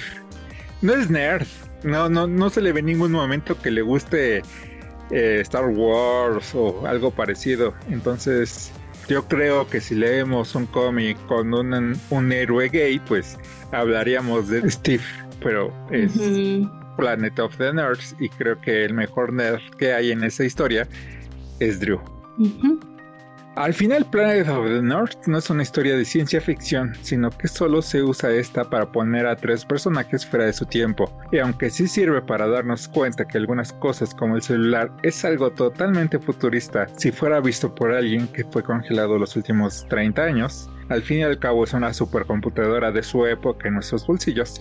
Es más una historia sobre la intolerancia que hemos esparcido y recibido a lo largo de las décadas como humanidad. También es un relato de cómo hemos intentado mejorar, aunque aún nos falta mucho camino por delante. Entonces, concluyendo, ¿a ti te gustó? O sea, ¿sí, sí puedes decir que te gustó el cómic? Sí, sí me gustó el cómic, lo único que no me gustó es el estereotipo del nerd este que no está mal, digo, como dije, creo que sí ha de haber personas así, pero volverlo intolerante es lo único que no, que, me salta, por así decirlo. De ahí en fuera todo lo demás es perfecto. Perfecto. La verdad es que a mí sí me gustó mucho, tienes razón, como que toca muchas cosas. A mí solamente me pareció que el final fue un poco abrupto, o sea, muy rápido. Pero mm, la verdad es que estuvo bien y, o sea, ya analizándolo más, como aquí en este podcast, podemos ver que sí toca muchos temas que hacen que una vez que lo leas como que suba, ¿no? De nivel. Sí, y bueno, eso que no tiene nada que ver con el análisis y la historia, pero me gusta mucho el arte, me gusta mucho que en los años 80 pareciera que las páginas son de un cómic impreso en esas épocas con los puntitos. Sí. Y cuando cambia ya es el Sí, hasta los colores, ¿no? Sí, también se vuelven más llamativos. El estilo de dibujo también. Parecen los protagonizados más al estilo de Archie eh, y cambian. Creo que el arte también es muy padre. Y si no lo han leído, pues denle una oportunidad. No es un cómic eh, mainstream, no es sobre el hombre araña, no es sobre Superman. Es un cómic que ni siquiera podría decir que es de una editorial independiente, porque dicen que independientes son Image, Dark Horse o RDW, sino que sería como que independiente al cuadrado, una editorial muy pequeña, pero que ha creado esta gran obra que les recomiendo leer. Sí, la verdad es que sí, es muy bueno, es interesante y eh, lo único es que creo que no está en español, ¿no? No, por lo mismo de que pertenece a, a una editorial muy pequeña, pues no, no, no, no, mm, no, es difícil que lo vayan a traer este al español. Este, ah, la editorial es Ahoy Comics. Pues búsquenlo. ¿A ti qué te pareció? Me ha gustado. Fue, te digo yo, al principio no me esperaba como que esto, o sea, eh, con lo del prólogo y todo eso, dije, aparte el título, dije, no sé, no sé, no esperaba, no, no sabía bien de qué iba a tratar.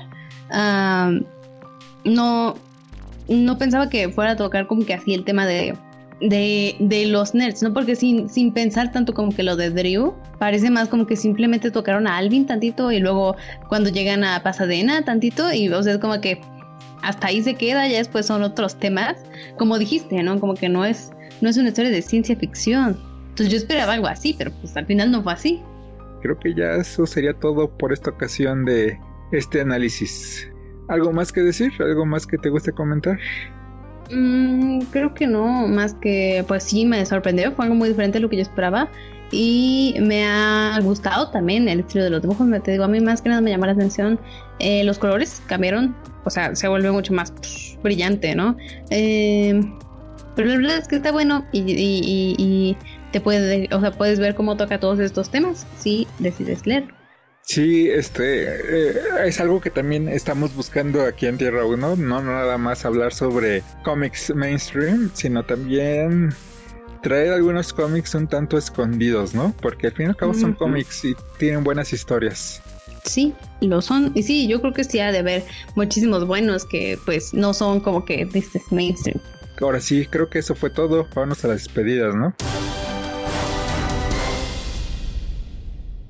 Hay una nueva caminante que se acaba de suscribir al canal. ¿Quién es Gigi? Se llama Alma de Dragón Tesla. como en los autos, entonces, como o como el o tal vez no sea una suscriptora, tal vez sea un suscriptor, tal vez es el alma, o sea, el alma de un dragón de Tesla. tal vez, tal vez. Nos podría sacar de, nuestra, duda, ¿no? Si llega a escuchar esto y nos comenta, ¿no? Esperemos que sí. Y pues creo que es el segundo podcast que no tendremos un comentario mm, que, realmente hable sobre los videos o tengan preguntas. Y pues los invitamos a que lo hagan, que nos pueden hacer preguntas en nuestros videos o, o hacer un comentario sobre qué les gustó, qué les gustaría que subiéramos. Eh, o lo pueden comentar en Instagram, en no sé, realmente en cualquier lugar puede ser aquí, puede ser en el, en el video, en el, en el, en el podcast, en, donde sea, donde sea, donde vean que tenemos algo, lo pueden comentar y pueden ya. Y lo podremos estar comentando aquí. Nos pueden preguntar cualquier cosa, pueden decir cualquier cosa y nos gustaría mucho pues, saber qué, qué opinan de todo esto, ¿no? Sí, este, recuerden también seguir nuestros otros proyectos, que uno es To Japón, en el cual Gigi y Kitsune hablan sobre anime y bueno, todo lo que, lo que es relacionado con Japón. Y Gigi aparte sube videos en Instagram este sobre mm, artesanías, podría decirlo, no sé. Pequeñas manualidades, ¿no? Algo así. Pequeñas manualidades que son enfocadas a lo geek, aunque más que nada un poco a lo taco que este es el mood de Gigi y pues sí. entonces síganla también hace eh, bueno los últimos dos videos fueron unos bullet journal sobre los animes que he visto. Creo que le salieron muy bien. Y pues el próximo podcast hablaremos de una mujer que es toda una maravilla. Yo soy Gigi. Yo soy Jason y esto es Tierra o no.